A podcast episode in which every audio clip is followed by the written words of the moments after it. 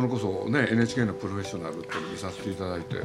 要するに23歳ではい。単身フランスへ渡った？はい。で何の果てもなかったんですよね。そうですねはい。フランス語は勉強されてた、まあの少しだけあの行く前にちょろっとあのあの少しだけあのやったんですけどやっぱり全然あのできなくてあんまり賢くないので。それ関係ないですよね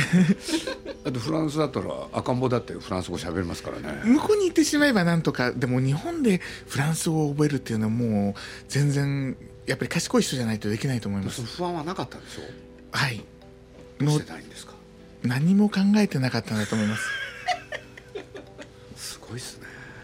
あの鈍感とかそういう部類だと思いますフランスはどうやって行ったらいいかとかそういうことはおと得意だそれそれはあのあのレストランのオーナーの人に毎年あのそのフランスあええあの連れて行ってもらってたんですけれども、ええはい。あのすごいいい方であの毎月あの1万円ずつ自分たちがその積み立てて。積み立てをして残りを全部払ってくれて本当に欲しいものであれば日本語で言っても通じますんであの最初の頃は、はい、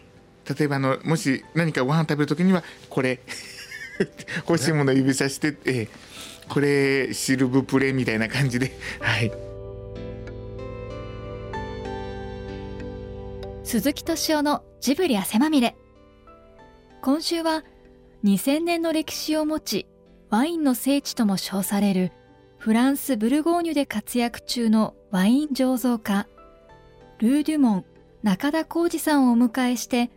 中田さんがどうやって排他的な異国の地でワイン作りの仲間入りを果たしたかをお聞きします。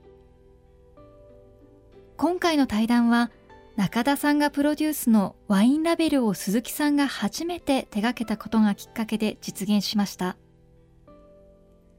出演は他にヌーベルセレクション牧早苗さんスタジオジブリ橋田真さんです。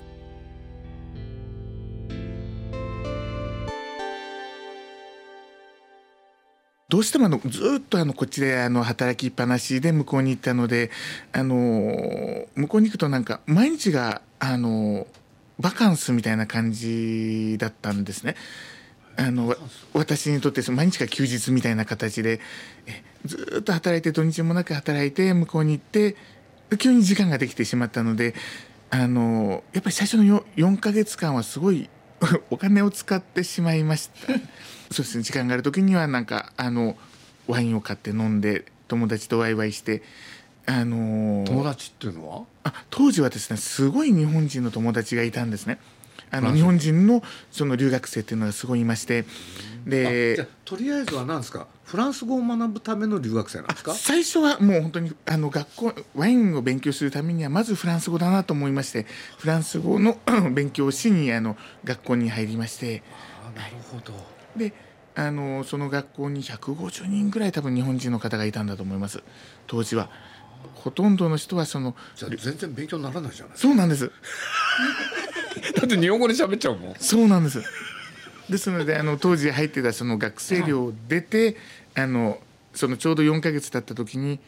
これだとその破産してしまうと思ってですねあの学生寮を出てそのホームステイに変えてそこからあの語学の勉強をホームステイはどうやって探したんですか？あたまたま本当にあのその同じクラスにいた男の子が一人あの出て行ったからどうかっていうふうなことをあのクラスで言ってたのであじゃあ行きますって言って。あそれは日本人の人であそれはあの韓国人の方で、ええ、であの見つけてそこにあのおじいちゃんが一人とその韓国人の人が一人と自分と3人であのホームステイをしてでそこからあのいろいろとフランス語をあのじゃああのしゃ 4, か4ヶ月の留学生活っていうのかはい。語学学校へ通われたんですよね。はい。それは全く無駄だゼロだと思います。だい毎日日本語で喋ってたんですね。そうですね。あの毎時間毎分って言いますか、はい、でそのホームステイ行ったらもうフランフランス共通がフランス語フランス語になっだてくるので、はい、ですのでおじいちゃんと喋る時もフランス語でっていうあったんですそれはのもうフランス人なんですね。フランス人の、はい、おじいちゃんで。英語も何も喋れないです。韓国の方？韓国の人ももうあの、はい、あの英語も何も喋れない韓国人の人で。やっぱりフランス語だったんですフランス語で、はい、さあ鍛えられますね。本当に、はい、いやじゃあ耳で覚えたんですね。あはい。ですので最初の頃はやっぱり書くよりも喋る方の方があのすごい楽だったですね。えそれでヒアリングも。そうはい。ただあの23歳で行ったのでもうフランス人がしゃべるような発音にはならないんですけれどもあの日本人がしゃべるフランス語っていうふうな形で、はい、それは分かんない耳がちょっと23歳で衰えてるみたいで。でも分かんないじゃないですか。いやでもうちの娘がパパ違うとかうちの息子なんかあのもう何回も何回も言いますね。パパ発音できてないよとか 子供は残酷で。本当にあの もうズキズキすることをよく言います。でそこでホームステイしながら、はい。その語学を勉強。そこはブルゴーニュだったんですかブルゴーニュのディジョンっていうところではい。それで？そこであの語学を少しずつ学びながら習得しつつ。はいそれであの、えー、とブドウの摘み取りとかそういうふうな少しずつあのワイン関係のことをあのアルバイトしながらあのあそれはアルバイトで始めたんですか？あそうですそうです。最初はあのあのブルーゴーニュであの摘み取りをしたんですね。でその時に、まあ、アルバイト感覚ではい。それは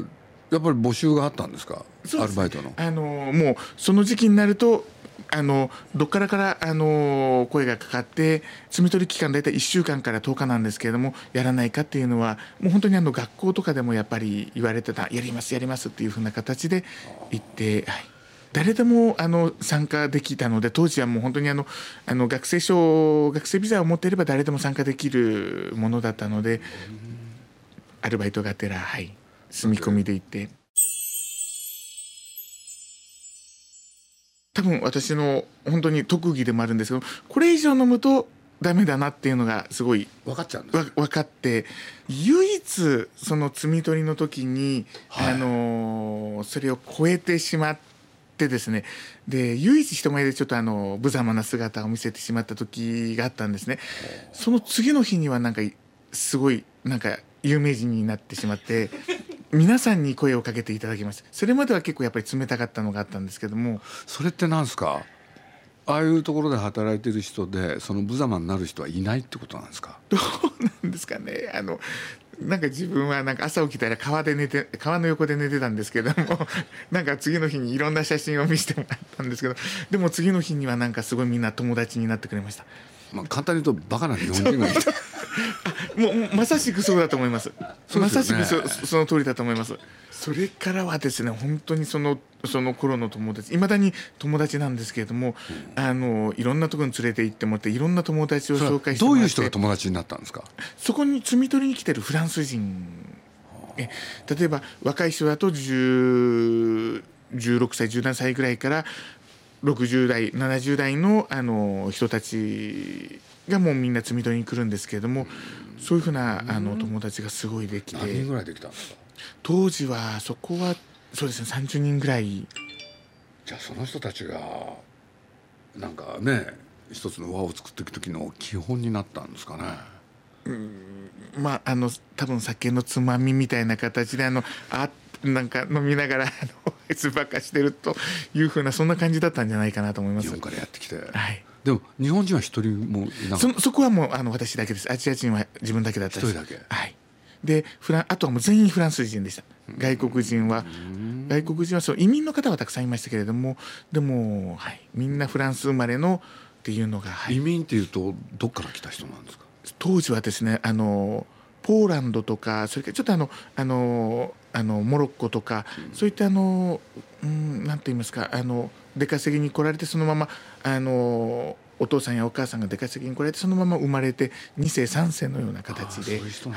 それまではもうもちろんあのやっぱり言葉が通じなかったので4ヶ月遊んでしまったのでですんでそういうふうな形でそのやっぱりコミュニケーションが取れなかったんですけどその件を件があってからやっぱりみんなが、まあ、何言ってるか分かんないですけどもあの声をかけてくれるようになって。あのそれこそ本当にいろんなところにあの連れて行っていただくようになってあの摘み取りが終わってもいろいろとあのディジョンまで探しに来てくれたりとかあのなんか今日誕生日会があるから来いとかそういうふうな感じであのすごい呼んでくれるように集まりに呼んでくれるようになったんですね。でその語学学校の一番悪いところっていうのはあの友達はできるんですね。たくさんの日本人も含めてアメリカ人ですとかいろんな国の人が語学を勉強しに来てるので皆さんあの拙いフランス語でしゃべるしかないんですね。ですのでフランス人がしゃべるフランス語を学ぶ機会っていうのは本当に先生としかあのないので意味ないですね。意味がないんですね。でそれのおかげであの4か月あの結構遊んだんですけれどもでもそれのおかげで多分動機では一番早く喋れるようになったと思います。ああなるほど。友達ができたんでフランス人、はい、フランス人の友達ができたのでまず語学っていう感じでその後にワイン学校に通ってっていう、うん、はい、そのワイン学校っていうのはどのぐらい通うんですか？えーとですね、一つ目に行ったのは約1年間、はい、あのディジョンにある学校なんですけれども、うん、あのそこであの、まあ、ワインのその畑仕事から醸造からあの文化からを勉強する1年間のコースがあったのでそこに行きました。基礎を学ぶんですね。そうですね。はい。大体の、はい、それをフランス語で学ぶのでとても難しかったんですけれども、えでも勉強になりますよね。とてもなります。であの本当にあのフランス人の人も一緒に授業を受けているので必ずその終わった後にその人のノートを全部コピーして家に持って帰ってそれをあの辞書のを使って理解して次のじゃあやっぱり言葉は相当勉強されたんですねそこで。その後にはい、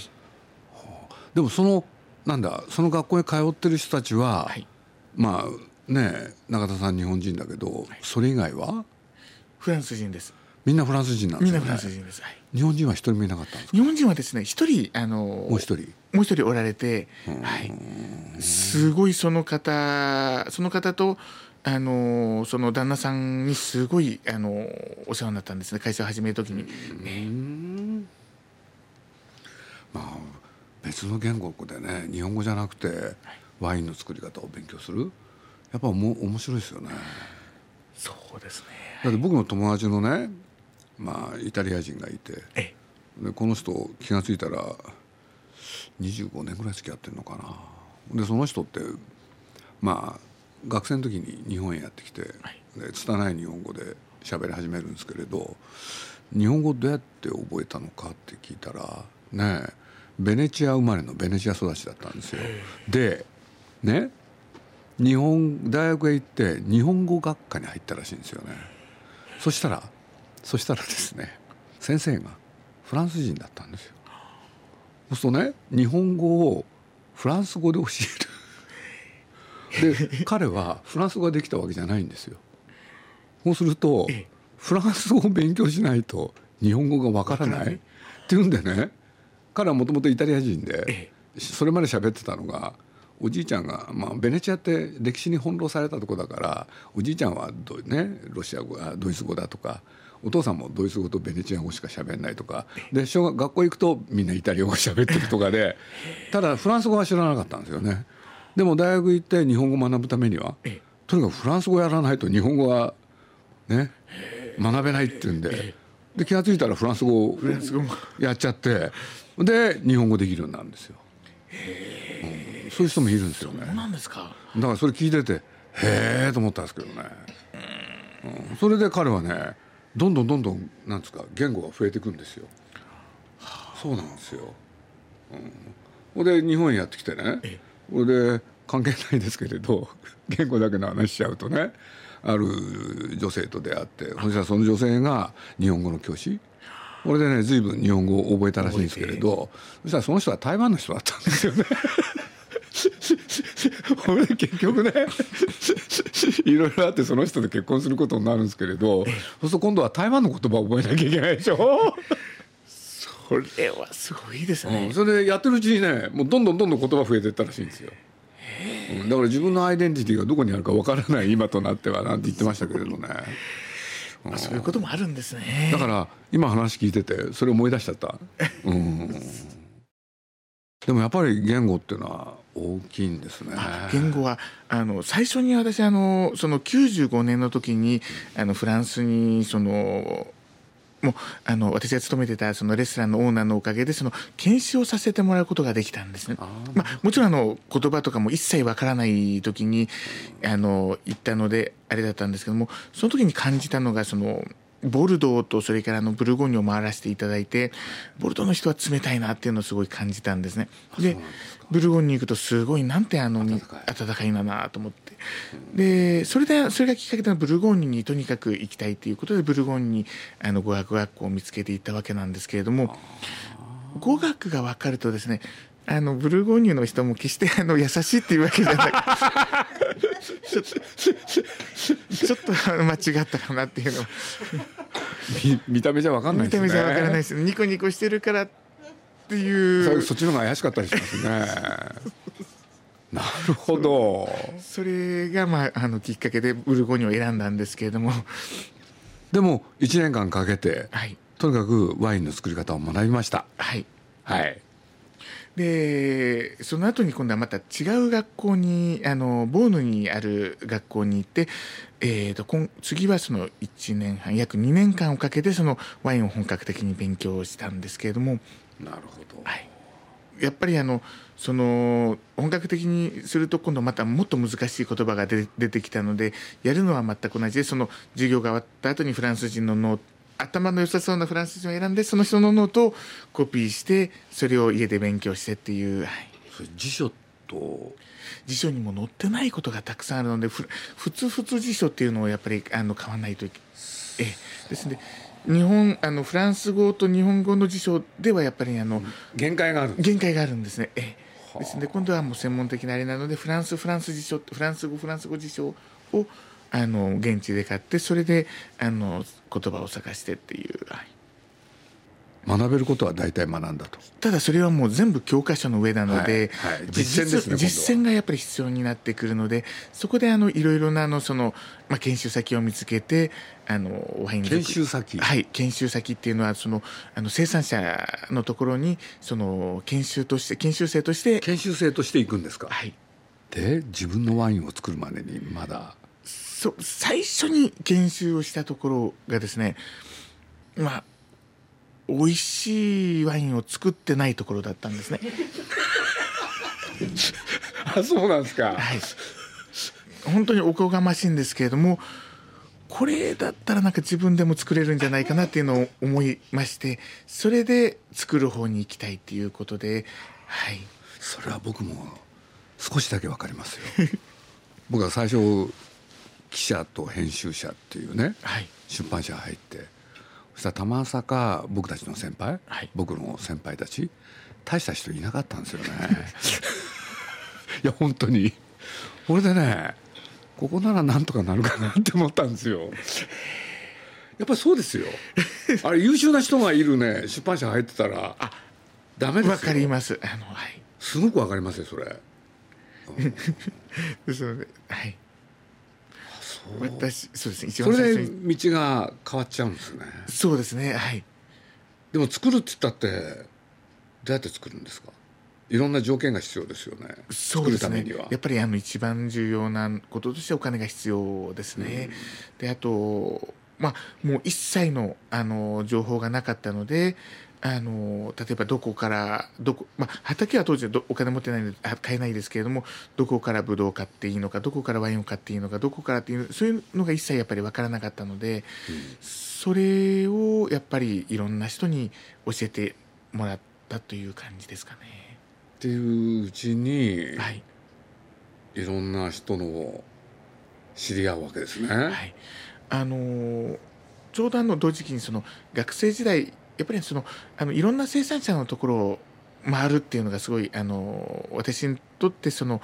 あのまあ早く言ってしまえばそのお酒が飲みたいので生産者のところに行くと飲ましただで飲ませてくれたんですね。でちょっと味を占めてしまいましてあのあの時間があれば常に生産者のところにアポを取ってあの行くようになってで行けばおかあのワインを飲めるっていうことでそれがもう一種趣味みたいな形になってしまってあのよく本当に行ってたんですね。でもう本当に数えればもう2,000件ぐらいを超えてたんですけどもあの、まあ、今今となってはですけれどもでもそのくらいあの行くとやっぱりいろんな人にいろんなことを教え教えてもらって2,000件って1日に何件行くんですか？多い時にはやっぱり10件ぐらいとか待った時もありますし、はい、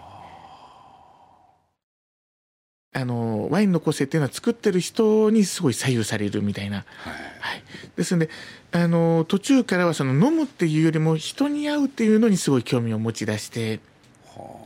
でその人に必ずそのあのその人、まあ、ワイン1杯2杯ぐらい飲みながらその人をどういうふうな形で育ってきてどういうふうな環境でどういうふうなあの性格の人がこのワインを作ってるんだろうっていうのがすごい気になってきたんですね。じゃあその人の生い立ちを聞くんですそうなんです。全くその通りで。それがもう本当にこのワインになってるんだっていうのをそれがもうすごい面白くなってきてですね。で最後には私あの車を見るのが大好きなのではい。あの車乗るのじゃなくて見るのが好きなので最後にあの必ずする質問として何人に乗ってますかっていうのを聞くと、はい、あのその人の個性が一気に出てくるって言いますか。例えば。あのすごいあの普通にしてる汚い服着ててもポルシェに乗ってますとかって言うとあなんかこういうあの一面もあるんだなっていうそれがすごい車に出てくるんですね。うんですので本当にあのいろんな車に乗ってれるもうプルシェもいればジャジャガーもいるし国産車のボロい車もいるしそういうふうなものがすごいあのあの面白くて。日本語で言うと 2CV ドゥセボー？もういますいます。いますよね。いますし、えドゥセボーに乗ってる人ってどういう人が多いんですか？そうですね。あのちょっとお酒を飲む人が多いですね。お酒飲む人が？はい。鼻がいつも赤いような人が。はい。宮崎は乗ってんですよ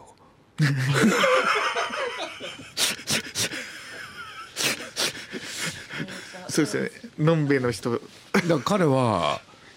だからあの会社作る時もねその車が好きだから日本語で「二馬力」っていう会社作ったんです。あそうなんそうなんですよ。訳しただけですよね。はい。いやどういう人が飲んでるのかなと思ってちょっと興味。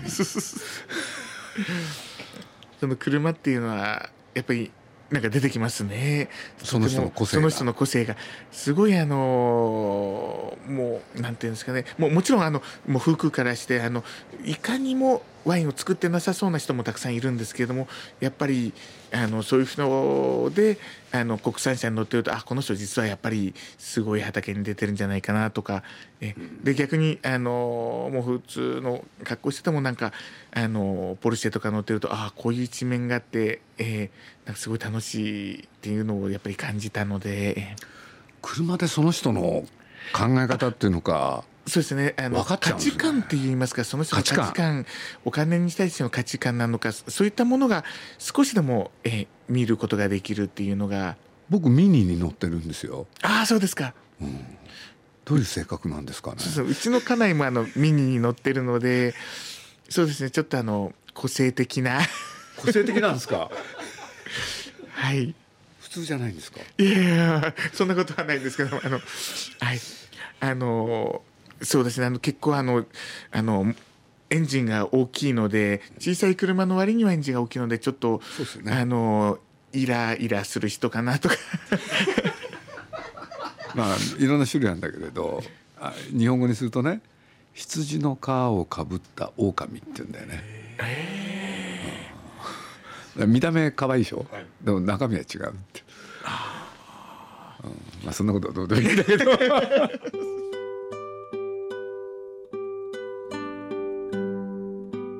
勉強家なんですね。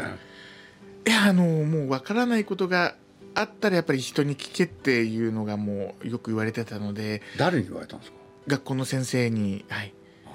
日本人ってなかなかあのすごい簡単なことを聞くとバカにされてるとか恥ずかしいとかそういうふうなものがやっぱり思ってしまうケースがすごい多いと思うんですけれどもやっぱり一回恥ずかしいのと一生恥ずかしいのであればじゃあ一回恥ずかしい方を取るっていうことでわからないことがあればもうみんなに聞こうと思って。僕はおふくろの教わりましたよあそうですか。わかんないことは人に聞けって。素素晴らしいですね。鈴木さんと中田浩二さんの対談いかがだったでしょうか？なお鈴木さんがラベルを手掛けた中田さんプロデュースのワインは好評発売中です。ジブリ汗まみれ来週も中田浩二さんをお迎えしてお送りします。お楽しみに。